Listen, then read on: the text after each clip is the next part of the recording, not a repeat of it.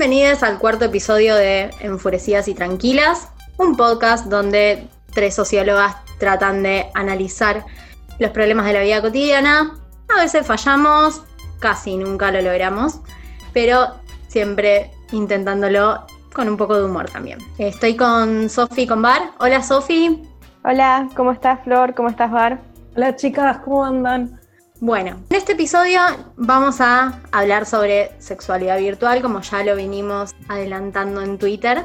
De paso, chivo, síganos en Twitter, arroba enfuretrancas. Y nuestra idea es un poco partiendo de lo que venimos hablando ya en el episodio anterior, sobre las transformaciones que vivió la sexualidad a partir de una generación también que nació con los elementos digitales y tecnológicos al alcance de la mano todo mediado por la virtualidad y estamos en el apogeo de las apps de citas, todo el tiempo salen nuevas. Yo me había puesto a pensar que cuando era chica, bien en los 90, pero chica chica, no sé, seis años, un poco menos, que en la radio la gente llamaba por teléfono y decía como, hola, ¿qué tal? Yo soy fulanita de tal, me gusta HIV y este es mi número de teléfono y dejaba su número de teléfono en la radio para que lo llamaran personas con determinada edad.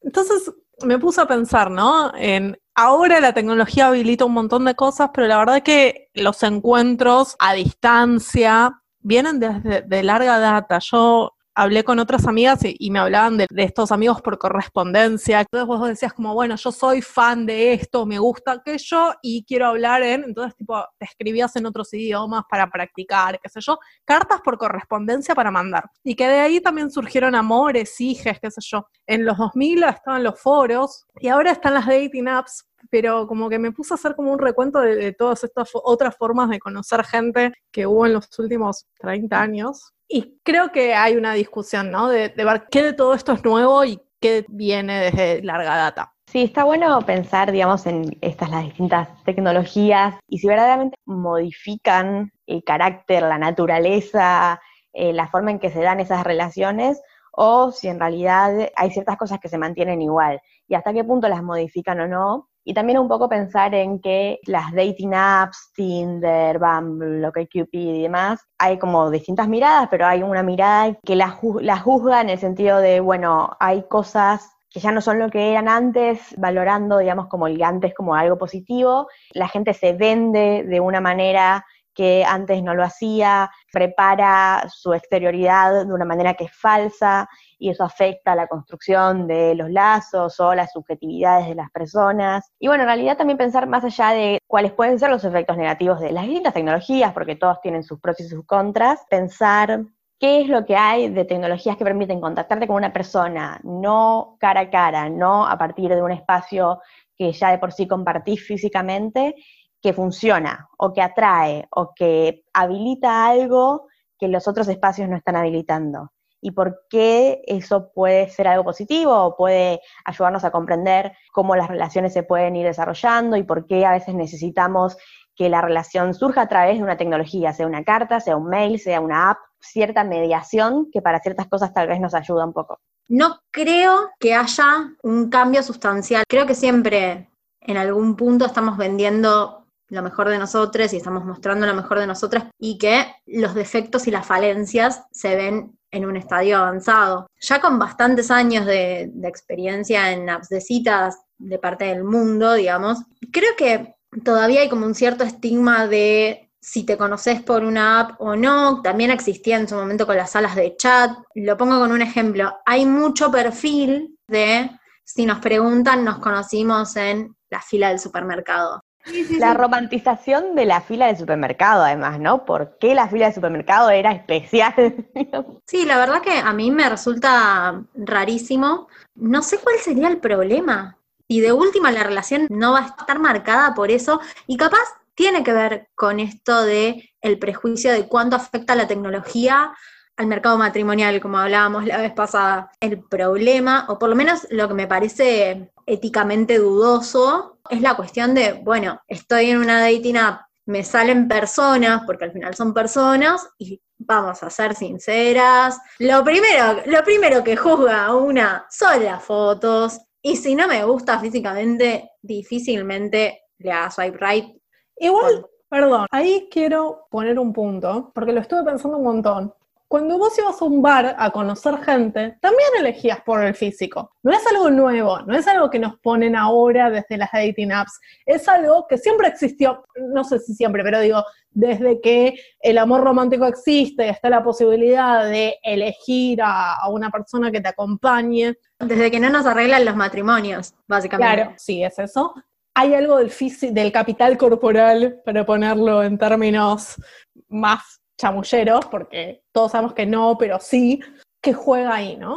Y también me parece que hay algo loco que nos pese que juegue en la app, pero no nos pesa cuando vamos a un boliche, cuando vamos a un bar, cuando en el laburo tenemos onda con algún compañero, pero ahí no nos damos cuenta o no lo tenemos tan racionalizado, lo tenemos como que más naturalizado. Es que nos vemos enfrentadas a nuestra propia frivolidad. A mí me, me hacía acordar a este programa que había en Reino Unido, un programa de televisión tipo reality, Me que encanta. se llamaba Naked Attraction, o sea, atracción desnuda. Era un programa de, para que las personas empezaran a salir, digamos, un programa de, de citas. Entonces aparecía el participante del programa, que podía ser varón y mujer, y después había otras, creo que es, o- otros cinco participantes que podían ser varones y mujeres. Y estos cinco participantes aparecían totalmente desnudes. Y la persona que era como el protagonista del programa tenía que, a partir de ver sus cuerpos desnudes y de una pequeña presentación que hacían las personas, digamos,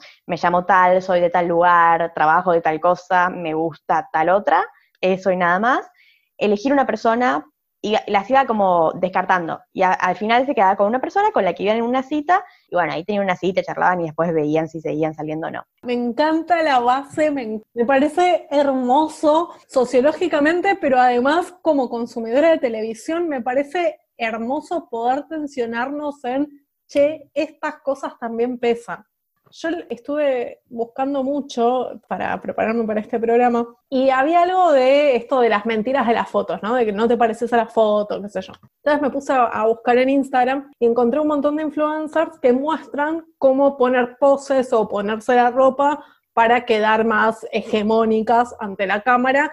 Un poco desde el discurso de todo es mentira, nosotras que somos hegemónicas también lo hacemos y lo puedes hacer vos, mujer no hegemónica, pero también un poco como dándote los tips para ser más hegemónica, ¿no? Y hay algo ahí interesante, porque todos sabemos que eso vale, y todos sabemos que hay algo de eso que es mentira, y todos sabemos que hay algo de eso que nos, que nos pesa en contra, pero esto, la desnudez de un otro, como que despoja un montón y nos hace enfrentarnos con nuestros propios gustos, placeres y prejuicios. Y además, a mí dos cosas que me parecían piolas del programa es que, por un lado, como que era algo que es fuerte, ¿no? Es algo que no, no se ve comúnmente, pero estaba presentado con una naturalidad que no, no te terminaba chocando.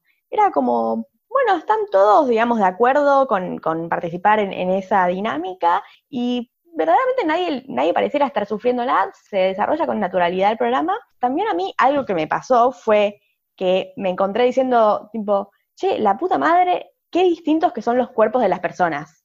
Como, ¿cuántas formas distintas puede tener una vagina, una poronga, una, bueno, no sé si decir las malas palabras, iba a decir concha y pija y después como que Sí, decilas porque se puede marcar eh, contenido explícito. todas las formas distintas que puede tener una concha, que puede tener una pija, que pueden poner tetas, la cintura, las piernas, todo, como que lo vi varias veces el programa porque era muy interesante y vi, no sé, habré visto 40 cuerpos distintos y es increíble las variedades que hay. Y el hecho que una se sorprenda por eso te marca un poco lo que tenemos lavado el cerebro con los cuerpos hegemónicos que nos inyectan por todos lados durante toda nuestra vida, ¿no? Bueno, yo me acuerdo, hace un tiempo hice un curso con Tati Español, que se llamaba Todo sobre tu vulva o algo así, donde hablaba del placer femenino, qué sé yo, tenía una parte de- de- del curso más histórico de cómo se- desde el patriarcado, desde el desarrollo de la medicina por parte de los varones se invisibilizaba el placer femenino, y luego había toda una cuestión más biológica, eh,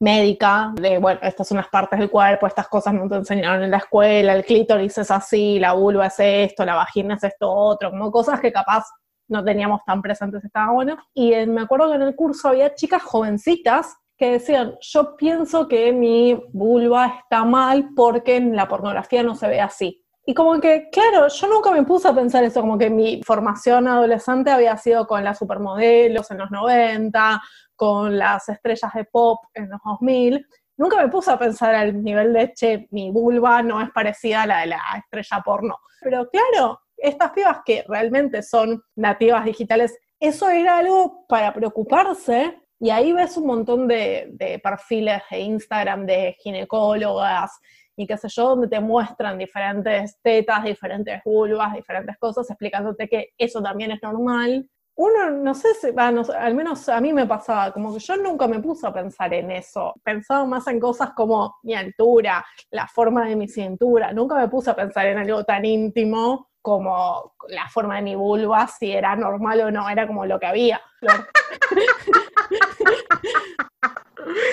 No, la verdad es que yo tampoco jamás lo había pensado. Em, es algo que nunca se me cruzó. De hecho, ahora lo estoy pensando, es como pienso en el porno y me hace pensar mucho en lo que es, no solo en esto de cómo nos presentamos en las apps de citas y la foto del parecerse o no, que sinceramente me encantaría decir que no es un problema, pero me he comido chascos, ¿qué quieren que les diga?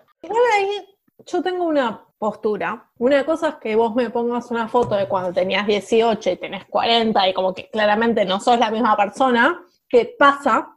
Y otra cosa es cuando una pose te hace ver mejor, la forma de ponerte la remera te hace ver mejor, y claro, la, el no moverse de la foto te hace ver mejor a cuando te moves, y ahí me parece que no hay posibilidad de crítica como que me parece que ahí hay una gradación. No es lo mismo eso, eh, mostrar una foto de hace 10 años atrás o de hace tantas tinturas atrás o tantos kilos atrás o tantos lo que sea atrás, que mostrar una foto donde estilizadamente te mostrás como vos te ves, porque aparte hay muchas fotos que lo que permite la cámara es mostrar cómo uno se percibe. Con las selfies uno se retrata distinto a como lo retrata el otro con la cámara. Y a mí me parece que no es un juego, es como, bueno, yo me veo así. Sí, entiendo, pero por lo menos a mí me pasa que yo trato de incluso mostrar ciertas partes, en especial de mi cara, que no me gustan, por una cuestión de casi de honestidad. O sea, hay otras partes que escondo, obviamente, pero no, me, me han pasado cosas Onda, que era como, no, esta no era la estructura ósea que se veía en la foto, a ese nivel. Y lo otro que me, hace pensar esto es en el sexting, y no tanto en el sexting, sino en el intercambio de, nudes, que por lo menos yo lo, lo pensé en la pandemia más que nada, me ha pasado de, por lo menos con los chabones, de primero verles la pija y después darles un beso, lo cual me parece un montón y me parece como una de las cosas mm, más diferentes que, puede capaz tener nuestra generación, aunque ahora que lo pienso un poco seguro en los chats y esas cosas ya ocurría y no inventamos nada. A ver, creo que, hay contextos y contextos, pero a mí me gustó, para hablar, con esto de le vi primero la, pija antes de darle un beso, que en contexto pandemia a, todos nos ha pasado de, ver el cuerpo de, una persona antes de darle un beso, porque pandemia. Y en ese sentido creo que, primero que el contexto cambia un montón, después que hay personas que sirven para sextear y no sirven para verse cara a cara.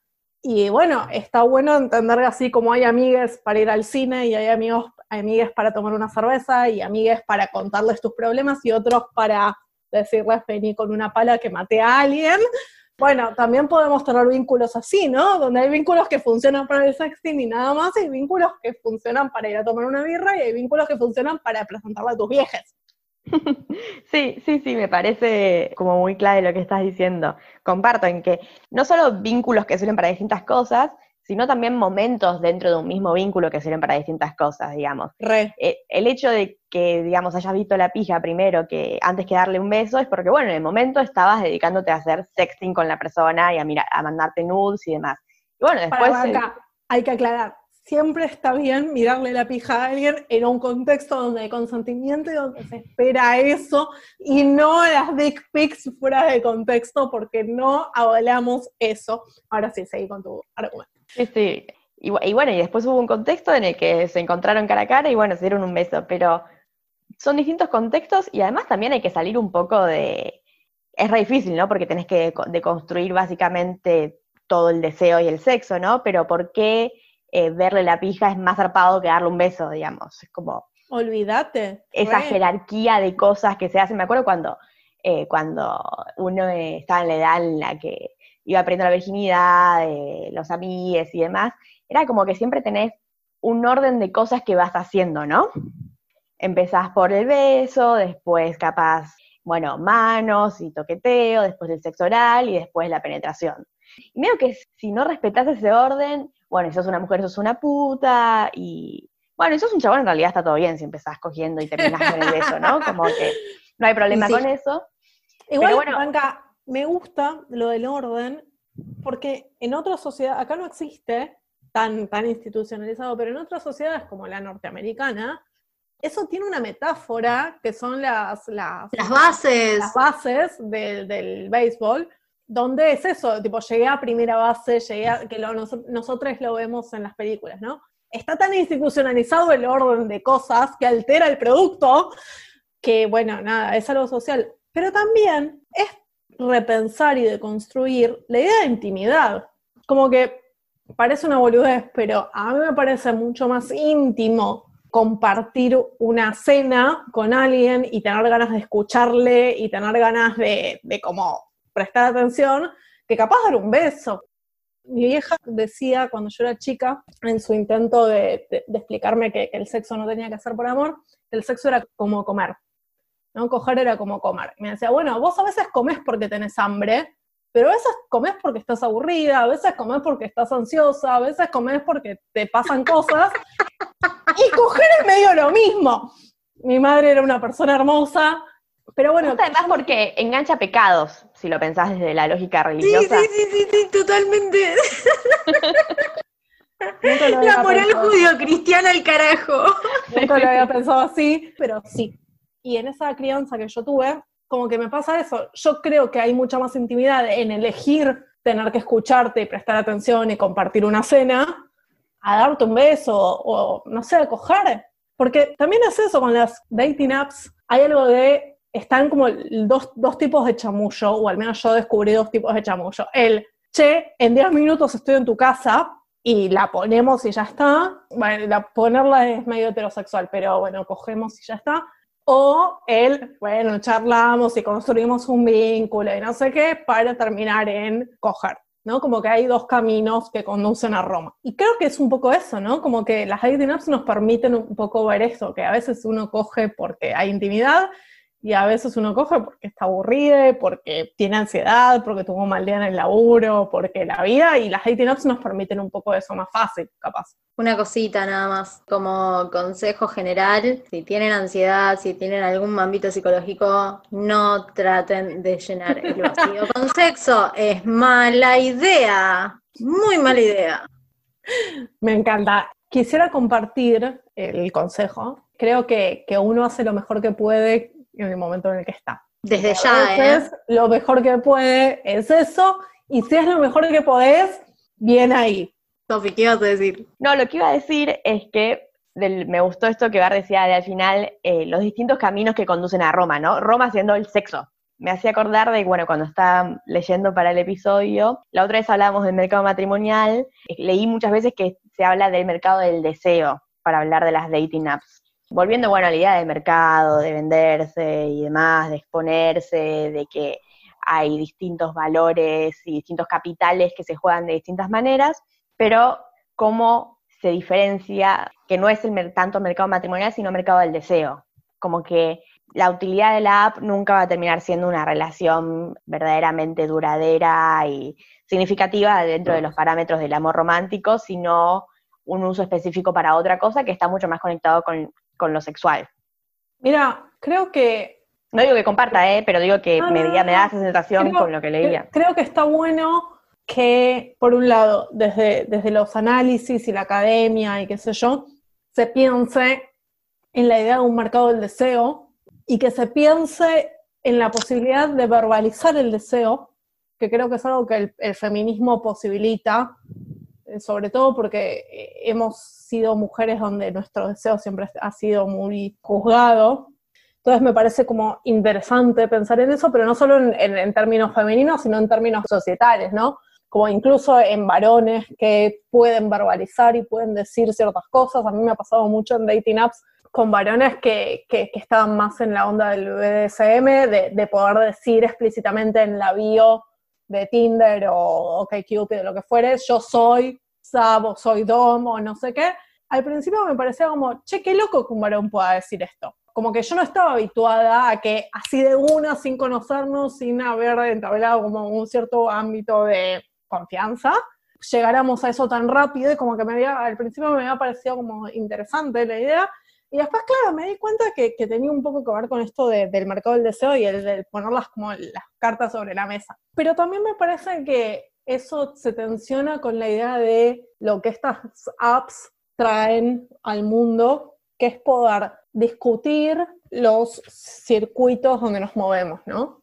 Claro, las dating apps traen una solución a ese tipo de personas, donde, bueno, mis círculos de sociabilidad son limitados y no tengo chances de conocer a nadie fuera de estos círculos de sociabilidad que son limitados. Entonces las dating apps te permiten un miércoles en pijama con un vino conocer a alguien sin tener que poner en riesgo tu laburo, sin tener que poner en riesgo cuidar al gato, sin tener que poner en riesgo un montón de cosas que capaz en la vida habitual sería difícil. Y creo que eso también permite como pensar en nuevas formas de sociabilidad y que permiten pensar también en todas esas historias de gente que se puso de novia, gente que construyó vínculos estables y duraderos, más allá de si sean monogámicos o no, si tengan el rótulo de noviados o no, casamientos, pero llega ahí. Y creo que lo interesante de esto, en, todo caso, es poder como juxtaponer ambos mercados. Como que el mercado del deseo y el mercado matrimonial no son mercados divorciados y antagónicos,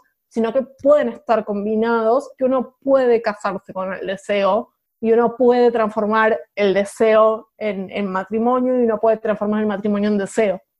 Sí, sí, yo remil coincido con eso.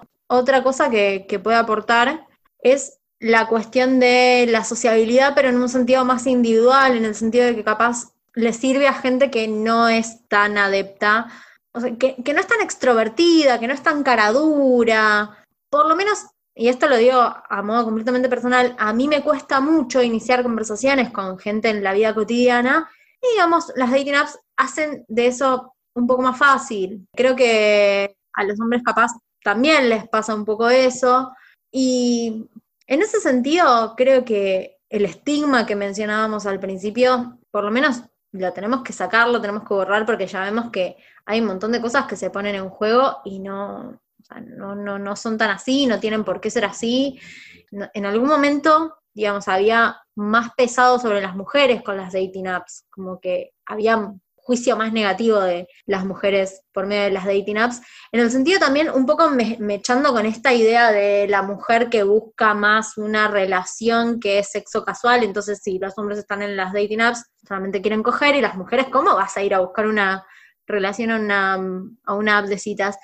Y la verdad es que no solamente esa, esa imagen de la mujer buscando una relación más estable y el hombre buscando más coger, son tan así, sino que además, esto que decía Bar, habilitar los entrecruzamientos de, ámbitos, en el lugar donde estaría más marcado para que surja el deseo, como puramente deseo, también puede surgir el matrimonio, el matrimonio como una idea, no como un contrato con derechos y obligaciones. Me parecía interesante lo, que decías del estigma de la mujer.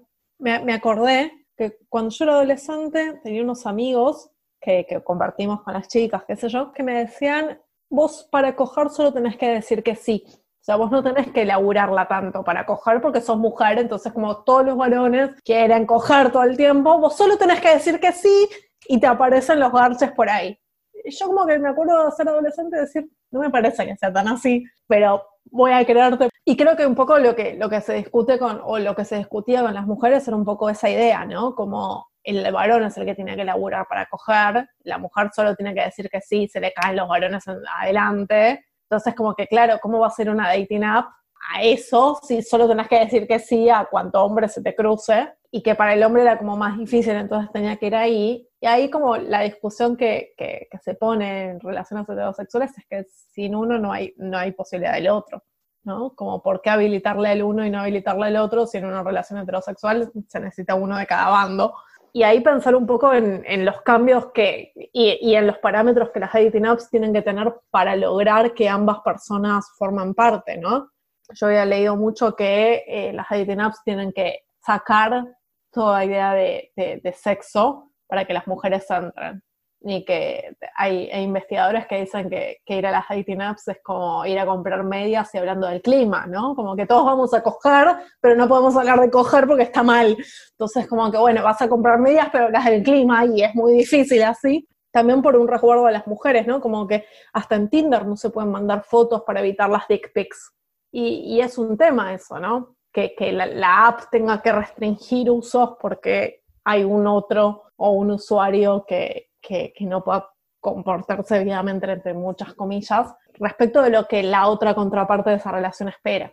Sí, yo, perdón, voy a volver un poco para atrás con algo que había dicho Flori y, me había disparado una cosa, esto de eh, que las apps tal vez pueden ser una buena herramienta para las personas que, no son tan extrovertidas y que les cuesta un poco más acercarse a alguien que no conocen en un bar o, en alguna otra circunstancia. Me hacía acordar mucho a la, película, el gran, el gran, clásico de Hitch, el discurso que tiene él más hacia el final de la película de que, bueno, lo que él hace en realidad es facilitar un encuentro cuando lo que los varones como que de alguna manera sufren, porque, bueno, está medio pautado que son ellos los que tienen que iniciar una conversación en un bar, sobre todo dentro de, digamos, las lógicas heterosexuales, y entonces, bueno, como que el, servicio que él brindaba facilitaba un poco ese primer paso que es difícil. Y tal vez, digamos, la, dating app hace un poco eso.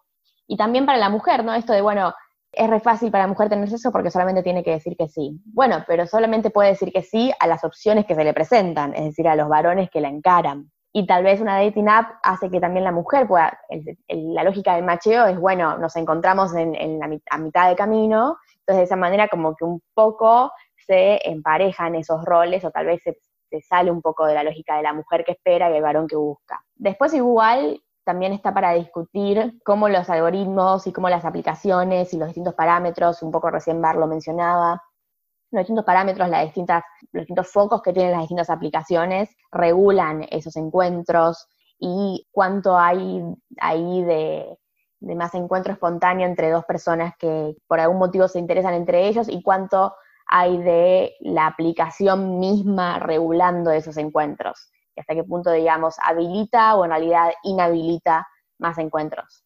Bueno, yo, por un lado, respecto de la cuestión de la iniciativa de las mujeres, yo creo que igualmente en la mayoría de las aplicaciones sigue existiendo como un acuerdo tácito, por lo menos en, en los match heterosexuales, de que el hombre inicia la conversación creo que sigue existiendo eso. Pero, por ejemplo, tenemos el caso de Bumble, donde sí o sí, obligatoriamente, la conversación la tiene que iniciar la mujer.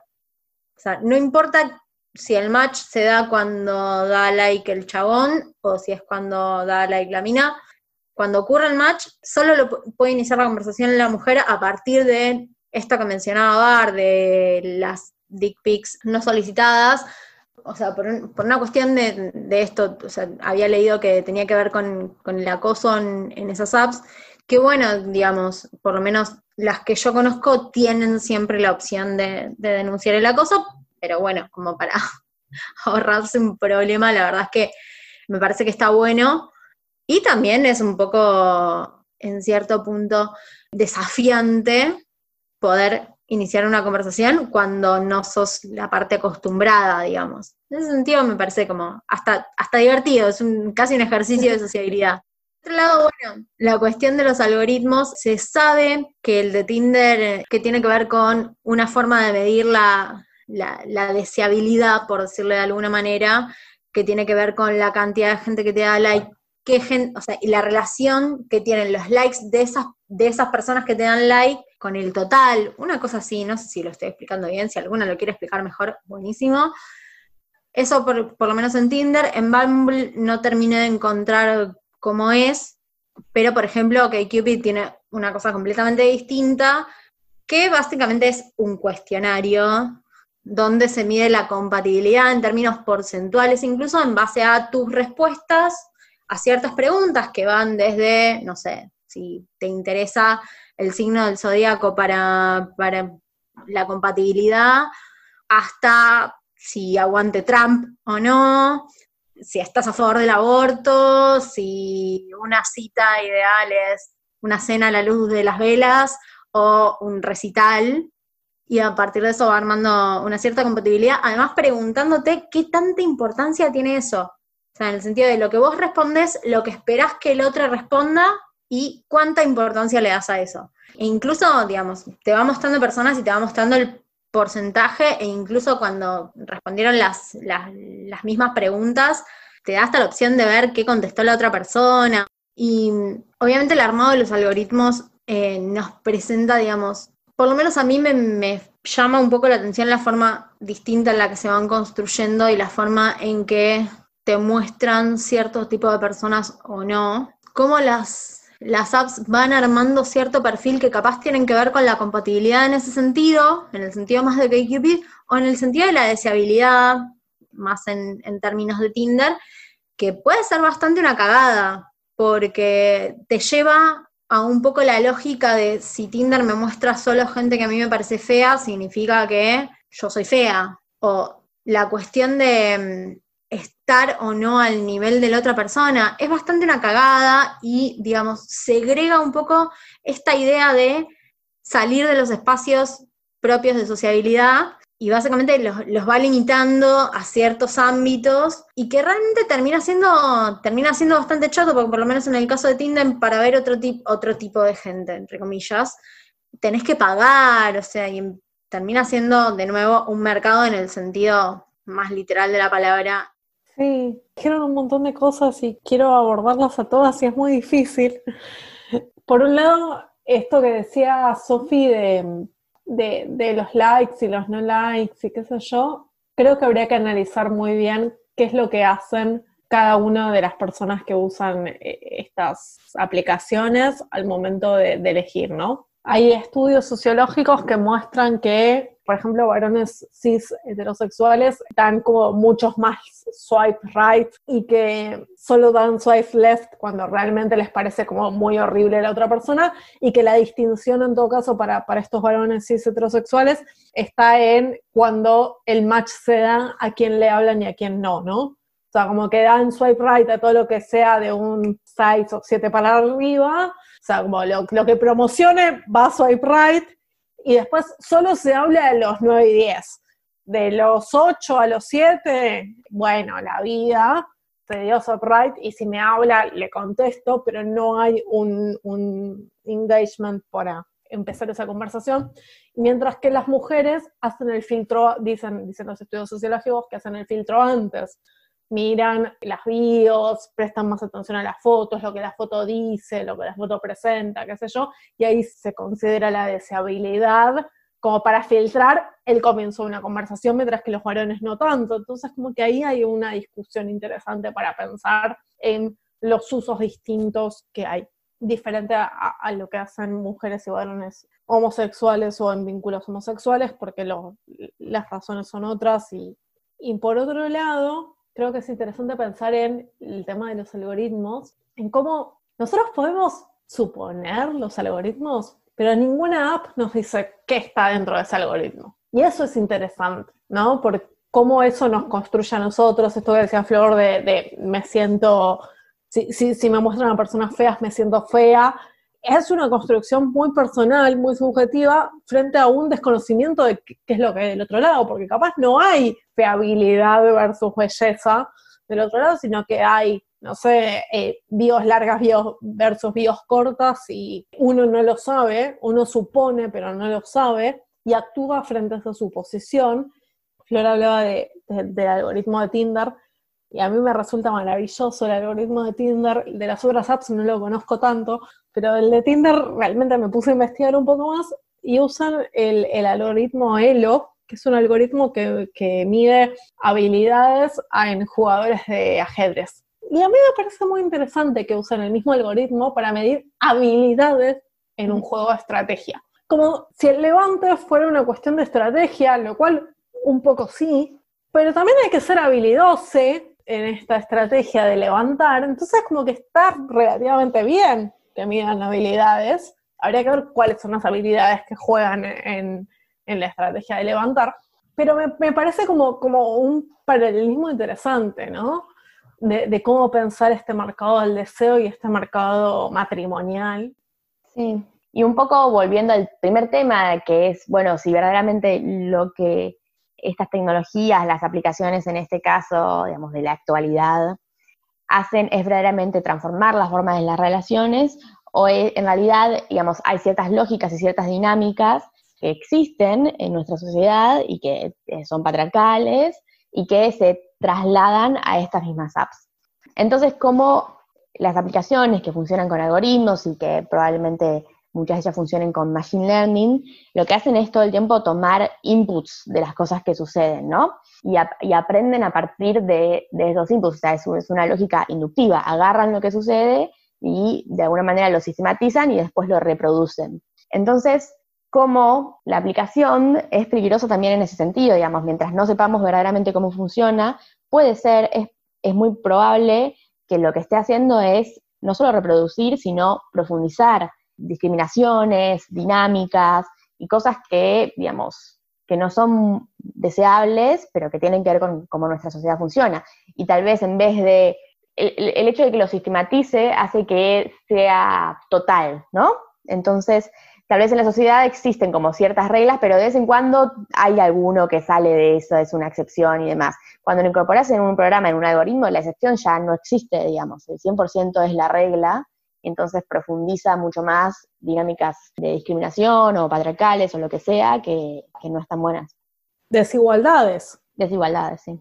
Sí, en ese sentido, a mí me parece que de la forma en que funcionan, básicamente toda la cuestión rupturista que puedan tener, al final no la tienen o incluso tiene el grado más, en cierto punto, peligroso, por decirlo de alguna manera, de encubrirlo, de que nos hace creer que realmente podemos, voy a decirlo de una manera muy, muy grosera, que podemos acceder a personas de otra clase social o nivel socioeconómico, nivel educativo, etcétera, fuera de nuestro, de nuestro ámbito de, sociabilidad diario, que al final no, y no solo eso, te lo hace naturalizar porque te lo esconde, y te lo esconde a propósito. Entonces, si terminas saliendo con una persona un poquito distinta que conociste en esa app, ya es como, bueno, funciona la democratización del, mercado matrimonial, cuando en realidad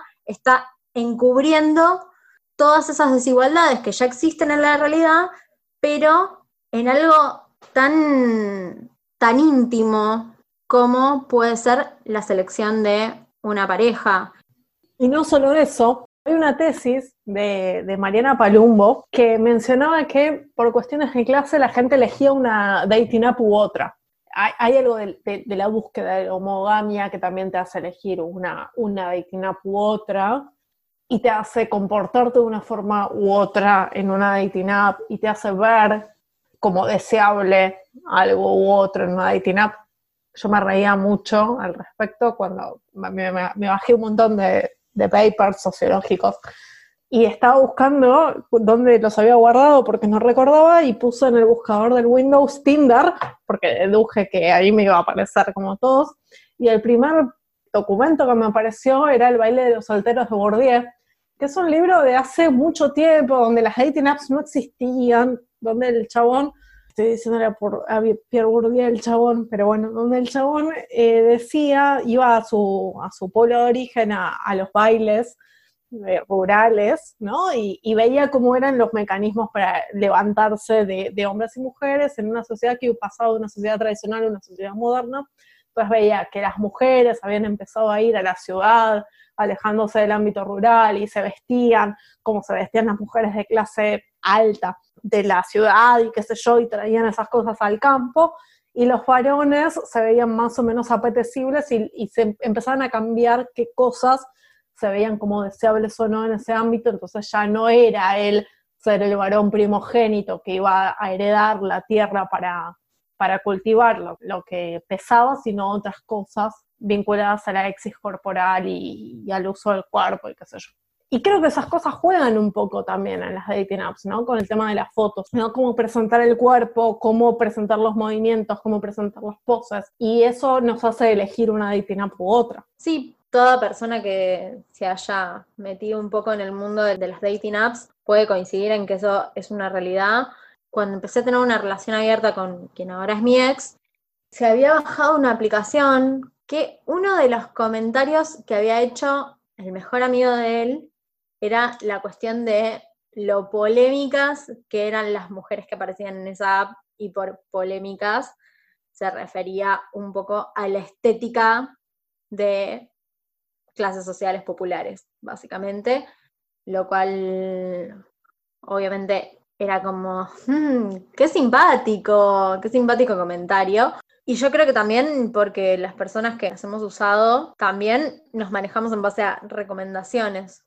Hablando de recomendaciones, está este descubrimiento que hicimos de que hay una app secreta, no sé si secreta, pero es como exclusiva, que se llama Inner Circle, una cosa así, que parece que te tienen que invitar, como que es una cuestión más VIP, lo cual me parece bastante choto y me parece básicamente reproducir la, la lógica de VIP de boliche. Un poco en esta línea de ciertas apps habilitadas a ciertos sectores sociales, ya que tiene mucho que ver con la profesión incluso. Pone un poco más en la mesa la cuestión de las diferenciaciones por sectores sociales de las que hablábamos hace un rato, que en cierto punto me parece que tenemos que saber que existen, no olvidarnos de que existen, y en última instancia evaluar qué tan ético nos parece, sin olvidarnos que en la realidad esos mismos factores diferenciadores existen y actúan de otra manera. Como estas dating apps no solo visibilizan, sino que nos, nos ponen frente a la cara todas estas cuestiones que antes hacíamos de la misma manera, pero estaban naturalizadas, desproblematizadas, y ahora con el uso de las dating apps tenemos que cuestionárnoslas dentro de nuestras propias elecciones.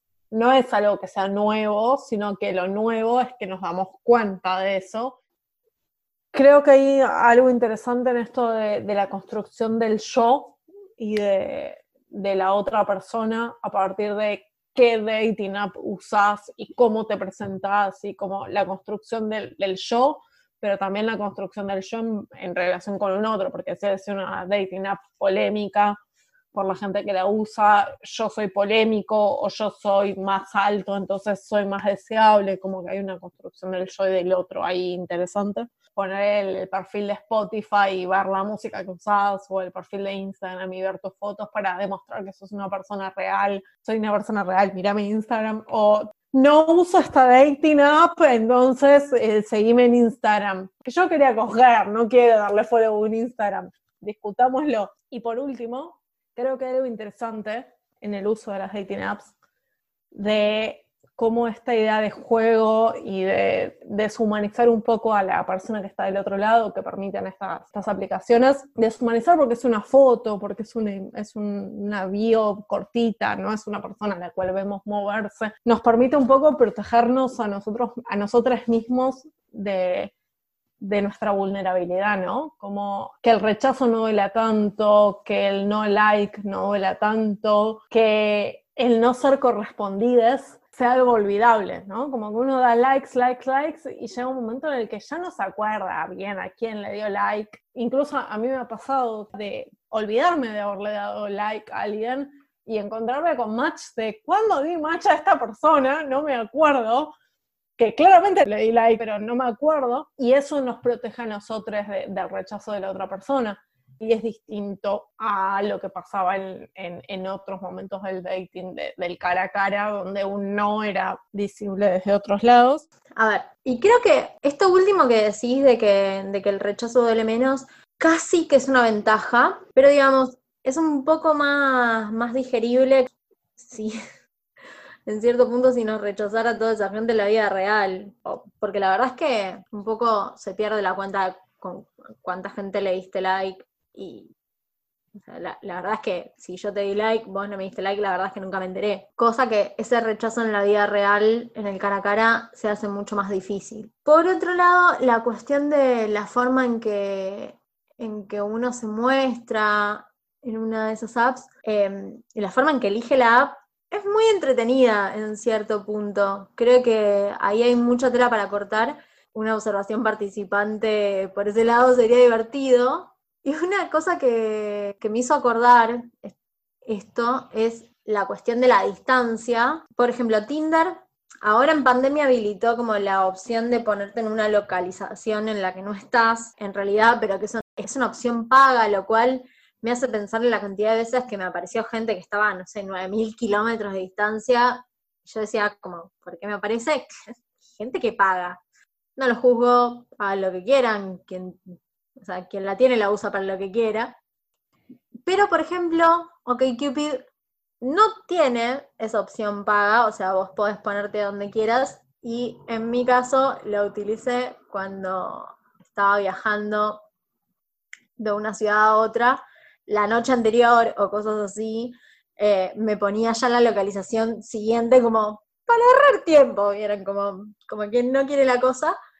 La verdad es que ahorraba tiempo y es muy a mí me llama mucho la atención, me llamó mucho la atención de ese uso de esos días, particularmente en, cierto, en ciertas ciudades, yo estaba en Europa, la cuestión de cómo llama la atención lo distinto, en cierto punto. No, y creo que puede tener un poco que ver con los usos diferenciales según sector social de las apps. No llegué a indagar demasiado, pero un poco me pasaba esto de machear con ciertos estereotipos más bien hegemónicos, pero ya otro nivel hegemónico, que no se puede explicar con palabras, sino que son esas cosas que hay que mostrar. Que claro, si yo veo una persona con ese capital corporal, como decía ahora al principio, en Argentina, probablemente viene cargado de otro montón de, de capitales que tienen más que ver con sectores, sector socioeconómico, accesos culturales, eh, nivel educativo, capital laboral, que, digamos, en esa ciudad en particular mm, era más bien como el promedio que la excepción como hubiera sido acá. Obviamente me puedo poner yo a pensar y a, y a cuestionarme mis estándares de belleza, claramente lo hice y claramente lo hago, pero igual es muy difícil, pero me llamaba la atención la cuestión de que yo llamara la atención, como esta cuestión de lo exótico, cómo, cómo uno se muestra, cómo eso puede ir cambiando según el contexto y cómo en el fondo los usos diferenciales según ciertos determinantes sociales de distintas apps juegan aunque no lo querramos y se ponen en juego y funcionan como mecanismos y lo peligroso está en cómo lo naturalizamos a partir de que eso esté escondido. Y por otro lado, la relación entre las apps de citas y otras redes sociales, como puede ser Instagram o incluso WhatsApp, me hace pensar en los juntadores de, seguidores, esa gente que te dice, no uso esto, eh, seguime en Instagram, lo seguís en Instagram y capaz no hablas nunca más, eh, o les hablas sin seguirlos y no te responden, nada, cosas que, que pasa con gente que para mí se zarpa en vanidad queriendo juntar seguidores en Instagram. Podemos hacer otro episodio hablando de, redes sociales y de Instagram en particular. Y un poco esto de eh, no la uso, háblame por acá, gente que directamente ni siquiera te lo dice, sino que se lo pone en la bio. Y un poco de nuevo, este, no sé si es vergüenza, estigma o cómo decirle, de el uso de las dating apps, que también, por ejemplo, se ve mucho en el entré y me hice la cuenta porque estaba aburrida. No, no es porque estabas aburrida, es porque querés coger. Y está todo bien. Acá está ese pacto tácito. Que de nuevo, es tácito también por esto que, que mencionaba Bar, de la obligación que tienen las dating apps de ocultar el sexo para atraer capaz a las mujeres. Hay algo ahí que no me termina de, armar en mi cabeza, que tiene que ver con cómo se establecen las reglas. No termino de ver si hay una cuestión de género que claramente la hay respecto de, bueno, la app es para esto y todos sabemos que es para esto, pero lo tenemos que ocultar para que las mujeres entren. Entonces, no termino de amigarme con, con, esa idea, la verdad. O por ejemplo, Bumble tiene la opción de ¿qué buscas? Que cuando nos la hacen es muy molesta y por favor, no la hagan. ¿Qué buscas acá? ¿Qué sé yo? O sea, mi, mi respuesta siempre va a ser qué sé yo. Pero por ejemplo, Bumble tiene la opción de responder esa pregunta de antemano y que esté pública en tu perfil. Como, ¿qué buscas? No lo sé aún, una relación, o algo casual. A mí, digamos, cualquiera de las dos opciones concretas que son o una relación o algo casual me, generan rechazo, pero es una cuestión muy mía que tiene que ver con que me parece que es como precondicionarse a... Pero digamos, hace explícito esto que en cierto punto las otras apps capaz que esconden. Creo que es interesante en ese sentido pensar en por qué creemos que tenemos que hacer eso y por qué creemos que tenemos que responder esas preguntas y por qué frente a la pregunta de qué buscas acá está ese peso de lo que tenés que buscar como algo estandarizado y no poder buscar otra cosa. Y en ese sentido pienso mucho en, el libro de Chris Haywood sobre masculinidades y dating, que hablaba de que hay como dos momentos en las dating apps y uno es el usar las dating apps en conjuntos de, hombres, entonces como que todas esas cosas de el hombre dice en la calle, todos esos acosos callejeros para validar su, su masculinidad en frente de otro hombre pasaban en las dating apps al momento de elegir a la mujer y al objetivizarla y al darle swipe right o swipe left, dependiendo de lo que la mirada de otros hombres eh, dijeran y el uso de las dating apps en soledad, donde permitían una aproximación al vínculo y a la relación más por fuera del patriarcado y con otras formas de, desarrollar lazos emocionales, porque no están condicionados por la mirada del otro al que había que validarle la, la hombría, ¿no? Y creo que ahí hay algo interesante para pensar en, esto de qué buscas desde la soledad, de no hay una otra mirada más allá de la otra persona en la que deseas o no deseas. Sí, me hace pensar en que varias de las cosas que tienen estas apps son ¿no? como establecer precondiciones, ¿no? Esto de, bueno, decido eh, que voy a poner que me interese una relación casual más allá de si después la persona, cuál es el interés de la persona con la que me encuentre o si esta persona tal vez me genera otra cosa, como que yo lo predecido. Y, digamos, marcando, no sé, como lo que comentaba Flor de OkCupid, donde pones, respondes tus preguntas y pones, digamos, que, no sé, te interesan personas que respondan de esta manera a esta pregunta, entonces ya tenés un montón como de pre-cosas, y de hecho estuvo bueno que salió mucho la palabra ahorrar, ¿no? Te ahorras un montón de cosas, te ahorras capaz de encontrarte con alguien con el que ya sabes que si opina distinto con respecto al aborto legal, seguro y gratuito, y no quiero mucho seguir saliendo con esa persona, te la incomodidad de tener que acercar a otra persona, pero bueno, también en ese ahorro, digamos, hay posibilidades que uno mismo se está cerrando. Y que eso no, no, no, no, es, no tiene que ser algo negativo, digamos, uno toma la decisión, está en, momentos de su vida, le sirve más hacerlo de esa manera, buenísimo, ahorrarse es algo que está muy bueno en muchas cosas, pero bueno, claramente sí es, es algo que, que debe suceder, digamos, tal vez yo pongo cosas respondo preguntas de una manera y no sé, bueno, capaz el día de mañana cambio de, opinión sobre esa pregunta y qué sé yo, me olvido de actualizarlo. O hay también algo de la inmutabilidad, ¿no? Dentro de todas esas cosas. Bueno, son, sí, tecnologías que, que tratan de acercarse a una forma de sistematizar esos encuentros, esas interacciones y demás, y es difícil sistematizar lo social porque, bueno, es, es tiene sus reglas, tiene sus leyes, sus regularidades, pero también tiene su parte caótica. Bueno, creo que lo que podemos sacar de todo esto es que el mundo de las apps de citas, por un lado, tiene su grado no tan terrible en el sentido de que si bien se incorpora un elemento de la tecnología a un ámbito en el que creemos que antes no estaba, pero en realidad existía capaz en formas más analógicas incluso, también hay otro montón de elementos de la realidad social más vinculados a desigualdades que se reproducen incluso con maneras nuevas, con modos nuevos. Más o menos con eso los vamos a dejar pensando y esperando que nos escriban y nos digan qué reflexionaron, eh, porque siempre nos gusta mucho el feedback y siempre lo compartimos entre nosotras. No se olviden de seguirnos en Twitter, en arroba enfuretrancas y en nuestras cuentas personales. No se olviden de escribirnos, mándenos mensajitos, mándenos mensajitos de voz que por Anchor se puede y queremos que lo hagan. Nos vemos en el próximo episodio de Enfuretrancas.